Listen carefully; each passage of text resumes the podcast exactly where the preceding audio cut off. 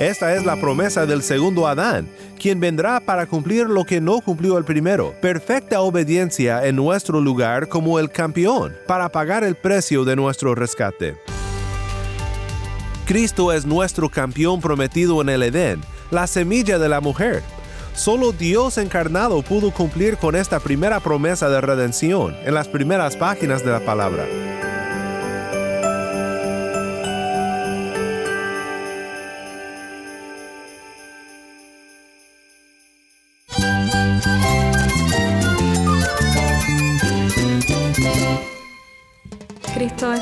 Cristo es el Rey del universo, es quien guía nuestras vidas. Él es grande y amoroso. Él es real. Solamente Jesucristo es nuestro Señor y Salvador.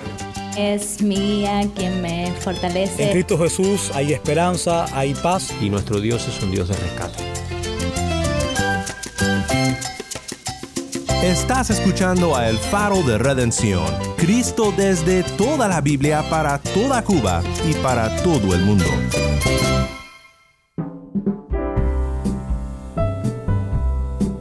Hola, mi nombre es Daniel Warren, gracias por acompañarme aquí en El Faro. Estamos en una serie que hemos titulado Un niño nos ha nacido.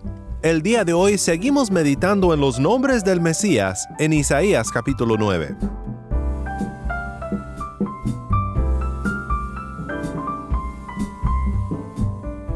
Hoy pensamos en Cristo como el Dios poderoso.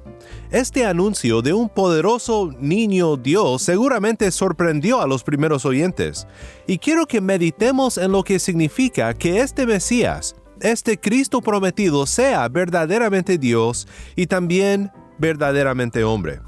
Si tienes una Biblia, busca Isaías 9 y quédate conmigo. El Faro de Redención comienza con dos amigas nuestros aquí en el Faro, Rebecca Forhans junto con su madre Dainel Piferrer. Esto es Venid Adoremos.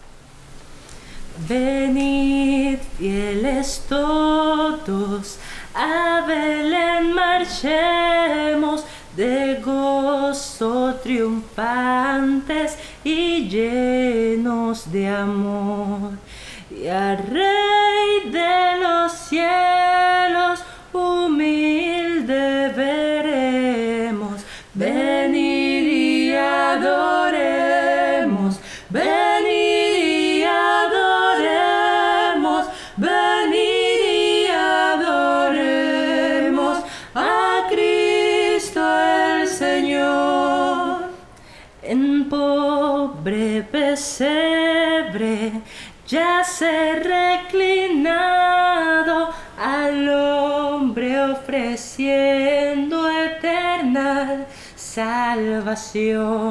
El santo Mesías, el verbo humanado, venid y adoremos, venid y adoremos, venid y adoremos a Cristo el Señor.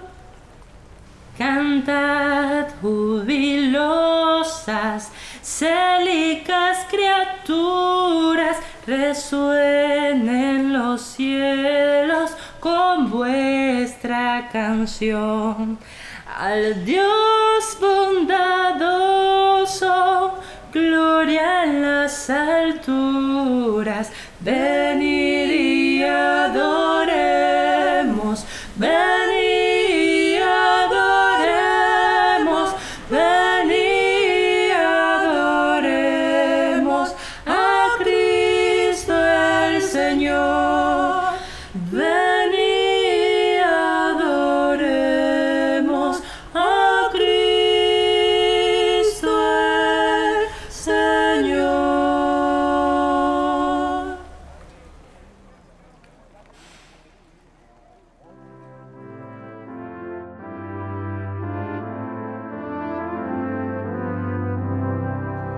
Dainel Piferrer y su hija Rebecca Forhans, venid adoremos. Mi nombre es Daniel Warren y esto es el Faro de Redención. Cristo desde toda la Biblia para toda Cuba y para todo el mundo.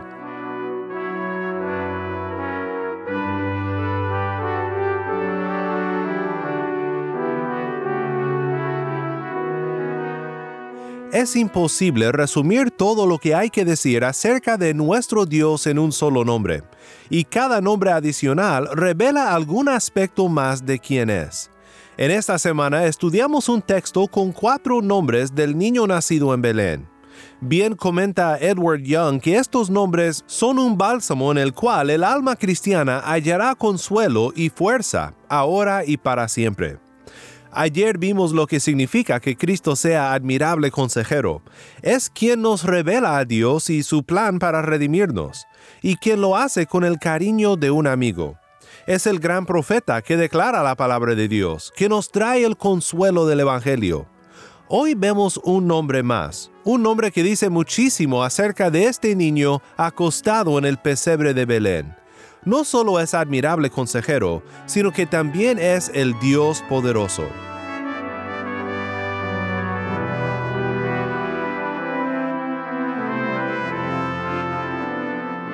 Escucha ahora la lectura de Isaías 9, 6 al 7 para luego profundizar en la realidad del Dios poderoso nacido entre nosotros.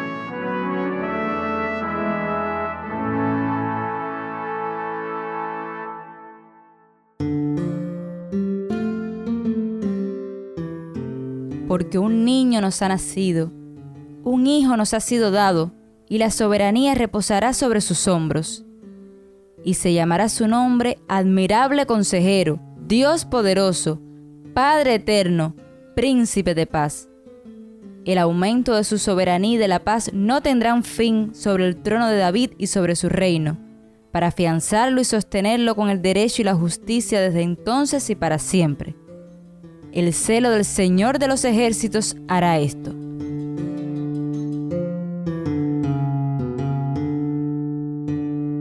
Gracias, Tae. Nuevamente esto fue Isaías 9, 6 al 7. El contraste no puede ser más claro o fuerte que cuando leemos primero un niño nos ha nacido y luego se llamará Dios poderoso. Ya hablamos sobre eso, recuerda, esta respuesta de Dios a todo lo que este mundo sufre es una respuesta totalmente inesperada. ¿Un niño? ¿Un pequeño bebé? Pero este bebé no es un bebé cualquiera es la unión de Dios y hombre, verdaderamente Dios y verdaderamente hombre, para redimir al hombre. Solo así pudo hacerlo. Edward Young observa en su comentario algo muy interesante sobre este nombre de Dios, en hebreo el Gibor. Dice Young que Gibor simplemente significa héroe, y podemos conectar estas palabras en una de dos maneras. Pueden ser traducidas o como un Dios heroico o un héroe divino, es decir, un héroe cuya mayor característica es que Él es Dios. Entonces, por ejemplo, el Mesías es, si seguimos el segundo, un consejero asombroso y un héroe divino. La verdad me encanta eso y realmente te hace pensar en qué vino este niño a hacer, si traducimos las palabras de esta forma. Sí, es Dios poderoso, pero que sea héroe divino subraya su misión como el campeón de su pueblo, que vencería al pecado y la muerte en nuestro lugar. Interesantemente, no solo aquí, sino en otros pasajes, Isaías une las ideas de consejo y de poder o fuerza. Young observa que vemos en el capítulo 11, versículos 1 al 5, otra maravillosa profecía del Mesías venidero que dice, entonces un retoño brotará del tronco de Isaí, y un vástago dará fruto de sus raíces, y reposará sobre él el Espíritu del Señor, Espíritu de sabiduría y de inteligencia, Espíritu de consejo y de poder, Espíritu de conocimiento y de temor del Señor él se deleitará en el temor del Señor, y no juzgará por lo que vean sus ojos, ni sentenciará por lo que oigan sus oídos, sino que juzgará al pobre con justicia, y fallará con equidad por los afligidos de la tierra. Herirá la tierra con la vara de su boca, y con el soplo de sus labios matará al impío. La justicia será ceñidor de sus lomos, y la fidelidad ceñidor de su cintura. En nuestro pasaje, los nombres que Isaías atribuye al Mesías venidero son descripciones de su carácter. Y vemos algo similar en esta profecía del capítulo 11. Nota el versículo 3. Él se deleitará en el temor del Señor. Esta es la promesa del segundo Adán, quien vendrá para cumplir lo que no cumplió el primero, perfecta obediencia en nuestro lugar como el campeón, para pagar el precio de nuestro rescate. Cristo es nuestro campeón prometido en el Edén, la semilla de la mujer. Solo Dios encarnado pudo cumplir con esta primera promesa de redención en las primeras páginas de la palabra. Cristo es también el héroe rey prometido a David, un heredero que se sentará por siempre en su trono. ¿Sabes lo que tienen en común todos los reyes que jamás han vivido? Pues todos son mortales, todos mueren. Ninguno tiene un reinado eterno porque ninguno es eterno. Pero hay un hombre que reina por siempre, el hombre Cristo Jesús, Dios nuestro y Salvador nuestro. Sucedió que cuando el rey David ya moraba en su casa, y el Señor le había dado descanso de sus enemigos por todos lados, el rey dijo al profeta Natán, Mira, yo habito en una casa de cedro, pero el arca de Dios mora en medio de cortinas. Entonces Natán dijo al rey, Vaya, haga todo lo que está en su corazón, porque el Señor está con usted. Y esa misma noche la palabra del Señor vino a Natán. Ve y dile a mi siervo David, así dice el Señor, ¿eres tú el que me va a edificar una casa para morar en ella? Pues no he morado en una casa desde el día en que saqué de Egipto a los israelitas hasta hoy, sino que he andado errante en una tienda, en un tabernáculo. Donde quiera que he ido con todos los israelitas, hablé palabra a alguna de las tribus de Israel, a la cual he ordenado que pastoreara mi pueblo Israel, diciéndoles, ¿por qué ustedes no me han edificado una casa de cedro? Ahora pues, así dirás a mi siervo David, así dice el Señor de los ejércitos, yo te tomé del pastizal, de seguir las ovejas, para que fueras príncipe sobre mi pueblo Israel, y he estado contigo por donde quiera que has ido, y he exterminado a todos tus enemigos de delante de ti, y haré de ti un gran nombre como el nombre de los grandes que hay en la tierra. Asignaré también un lugar para mi pueblo Israel, y lo plantaré allí a fin de que habite en su propio lugar y no sea perturbado de nuevo, ni los malvados los aflijan más como antes, desde el día en que ordené que hubiera jueces sobre mi pueblo Israel. A ti te daré reposo de todos tus enemigos. El Señor también te hace saber que el Señor te edificará una casa. Cuando tus días se cumplan y reposes con tus padres, levantaré a tu descendiente después de ti el cual saldrá de tus entrañas, y estableceré su reino. Él edificará casa a mi nombre, y yo estableceré el trono de su reino para siempre. Yo seré padre para él y él será hijo para mí. Cuando comete iniquidad, lo castigaré con vara de hombres y con azotes de hijos de hombres. Pero mi misericordia no se apartará de él, como la aparté de Saúl a quien quité de delante de ti. Tu casa y tu reino permanecerán para siempre delante de mí tu trono será establecido para siempre. Conforme a todas estas palabras y conforme a toda esta visión, así Natán habló a David. Isaías 9, 6 al 7. El aumento de su soberanía y de la paz no tendrá fin, sobre el trono de David y sobre su reino, para afianzarlo y sostenerlo con el derecho y la justicia, desde entonces y para siempre el celo del Señor de los ejércitos hará esto.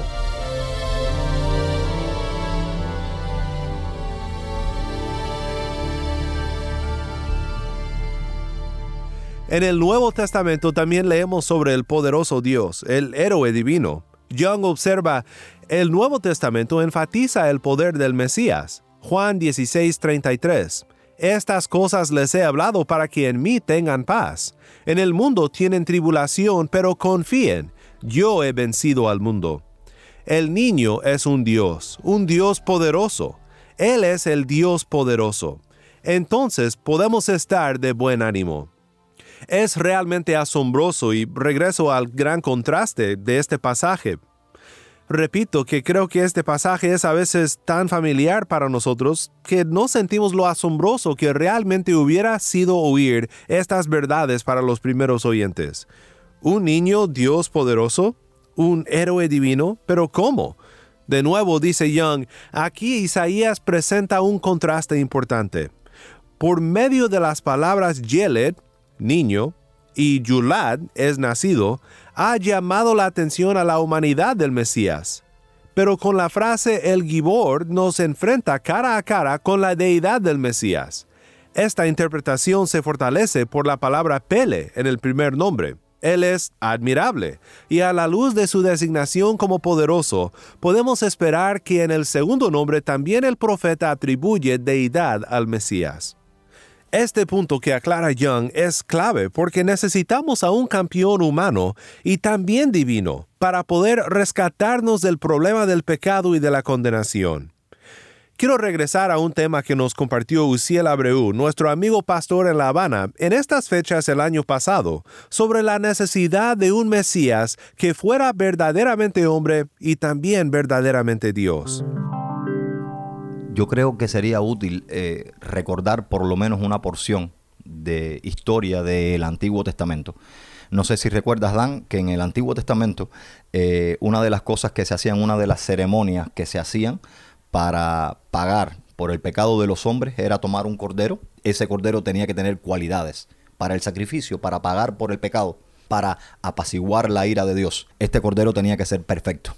La Biblia describe que tenía que ser sin manchas, tenía que tener todos los huesos sanos, no podía tener enfermedades, no podía tener ninguna marca en la piel, tenía que ser un cordero perfectamente cuidado para que fuese sin mancha alguna, en representación de ese Jesús, de ese Mesías que iba a venir, como el cordero perfecto. Entonces Juan mismo, Juan el Bautista, lo expone de esta manera cuando lo va a bautizar. Jesús se acerca y Juan lo apunta y dice, he aquí el Cordero de Dios que quita el pecado del mundo. Jesús califica como mediador porque precisamente es perfecto. Por eso es que es necesaria en Jesús la doble naturaleza. Si Jesús solo fuera humano, Jesús no tuviese la cualidad del carácter de Dios de tres veces santo. Hacía falta sangre inocente. Hacía falta que Jesús fuera completamente santo, completamente perfecto, sin pecado. Por eso es que necesita la naturaleza divina, 100% Dios. Pero también hacía falta que el hombre pagara. Por eso es que necesita la naturaleza humana, 100% hombre. Y califica precisamente por esto. Primero, porque es tres veces santo. Es el Cordero perfecto, sin mancha. Segundo, porque es Dios mismo. Dice un texto en Primera de Corintios 8:6 que Jesucristo por quien son todas las cosas y por medio del cual existimos nosotros. O sea, Él es el que tiene control completo sobre todas las cosas. Él es el Hijo de Dios. También es puesto también en Colosenses como la imagen del Dios invisible, como el creador, porque dice que todo ha sido creado por medio de Él y para Él. Y lo pone también en el 18, en Colosenses 1.18, como que es la cabeza del cuerpo, que es la iglesia. Él es el principio, el primogénito de toda resurrección. Entonces, en ese sentido, hay múltiples aspectos que califican a Cristo como mediador. Lo califica que es tres, tres veces santos, es sangre inocente, es un sacrificio perfecto para apaciguar la ira de Dios. Lo califica no solo que es este sacrificio perfecto, sino que es ser humano, es 100% hombre también. Entonces un hombre cayó, un hombre tiene que pagar. Por eso Cristo se hizo hombre y también lo, lo, califica que es Dios mismo. Es un ser perfecto, completamente íntegro y por eso le da toda la calificación para mediar entre Dios y el hombre.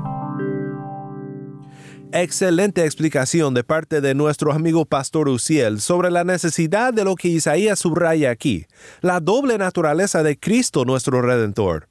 Y no solo fue importante en aquel entonces, sino que ahora, hoy mismo, este niño humano que creció y que fue crucificado por nosotros, sigue siendo el mediador perfecto entre Dios y los hombres. La mediación de Cristo entre Dios y los hombres, para que los hombres tuvieran ya eh, la oportunidad de ser salvos, no fue, no está en pasado, sino que es en presente.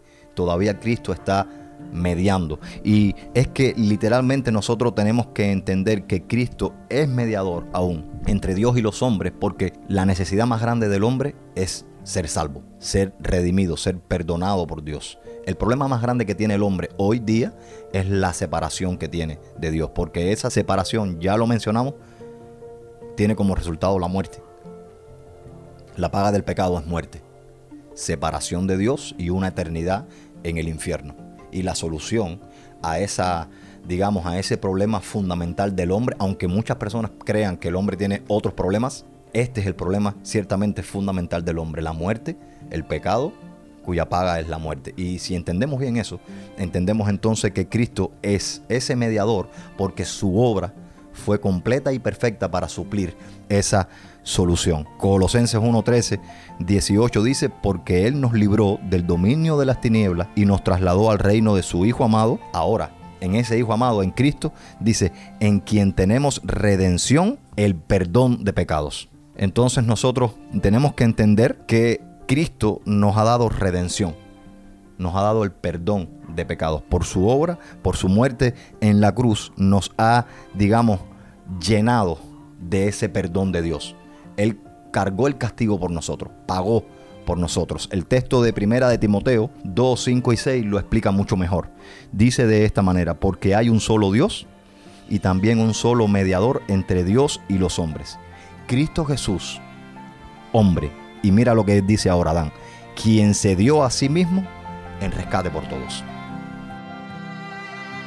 Pareciera ser que Ed Young, obviamente no, pero parece ser como si hubiera estado aquí con nosotros escuchando a Uziel.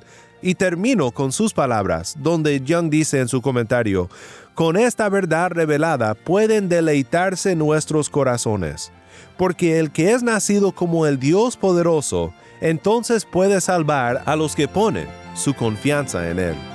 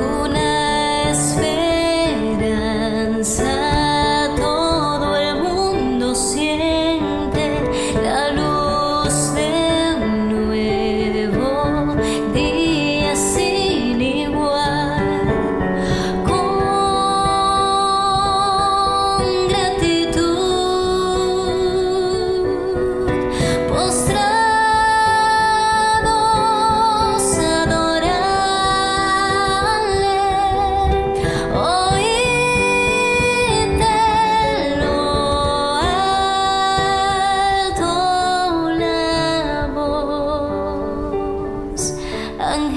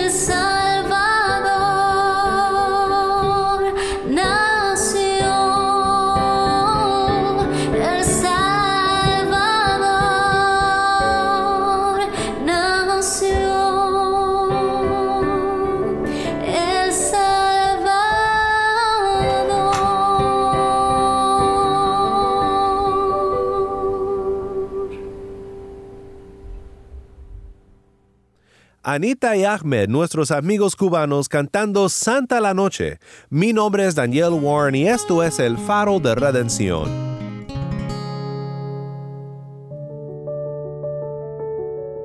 Oremos juntos para terminar. Padre Celestial, gracias por el niño que nos fue nacido, Cristo nuestro Redentor, verdaderamente humano y verdaderamente Dios, para redimirnos de nuestros pecados, el campeón divino quien luchó para ganar la victoria en nuestro lugar. Oramos que nunca perdamos nuestro asombro sobre Él, Cristo, nuestro buen Jesús. En su bendito nombre oramos. Amén.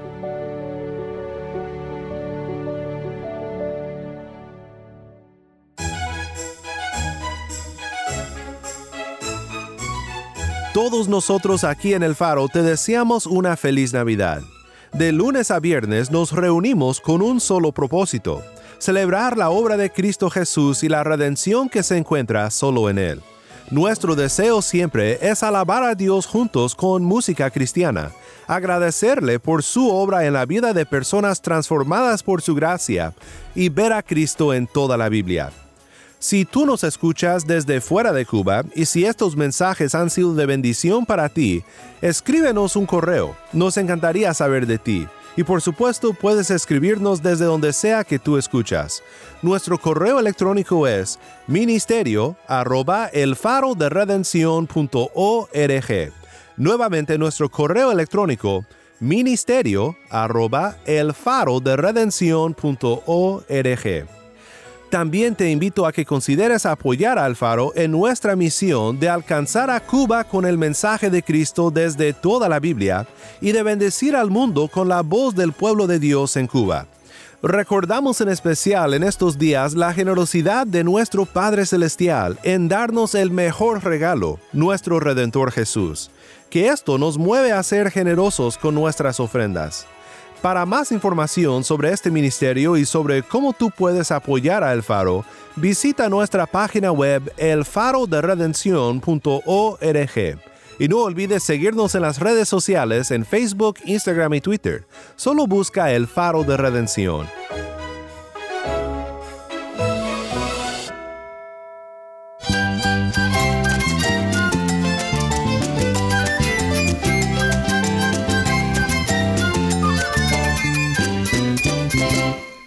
Mi nombre es Daniel Warren. Te invito a que me acompañes mañana en esta serie Un niño nos ha nacido.